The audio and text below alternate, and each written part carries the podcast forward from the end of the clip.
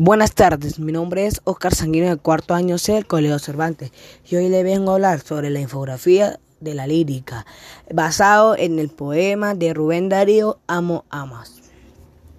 Este poema de Rubén Darío Amo Amas está incluido en la tendencia modernista llamada intemismo, porque se centra en los sentimientos del poeta, proyectando sus sentimientos sobre los paisajes en forma de símbolo. El principal tema de este poema es el amor. En la primera estrofa nos habla de que cuando amamos a alguien tenemos que quererlo en todo, tanto en lo bueno como en lo malo, y asumir sus consecuencias.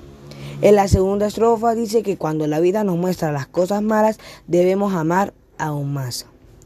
En cuanto a la métrica, tiene rima sonante en la primera estrofa y consonante en la segunda riman los dispares y los pares de cada estrofa y el poema mezcla en decasílabos y tridecasílabos. Emplea un lenguaje descriptivo, rítmico y sonoro. Usa recursos estilísticos para dar musicalidad como la repetición de amar. También utiliza los recursos como encabalgamiento en el primer verso de la primera estrofa.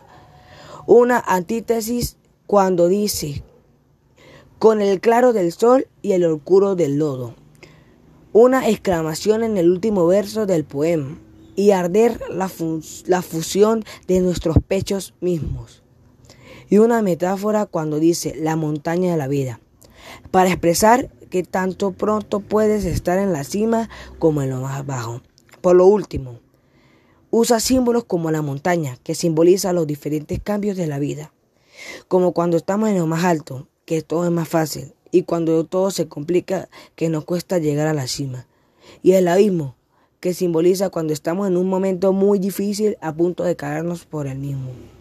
En conclusión, a las principales características según el tema es que sigue la tendencia del intimismo, expresando sus sentimientos en base a símbolos, de acuerdo a la lengua y al estilo. Usa efectos sensoriales como lo claro del sol y lo oscuro del lodo abundante adjetivación como claro, oscuro, dura, larga y alta, muchos símbolos, metáforas e imágenes, y afán por conseguir ritmo y musicalidad, con recursos de repetición. Por último, en cuanto a la métrica, se amplían los ritmos y las formas métricas utilizando encabalgamientos. Muchas gracias, espero que les haya gustado y que tenga buen día.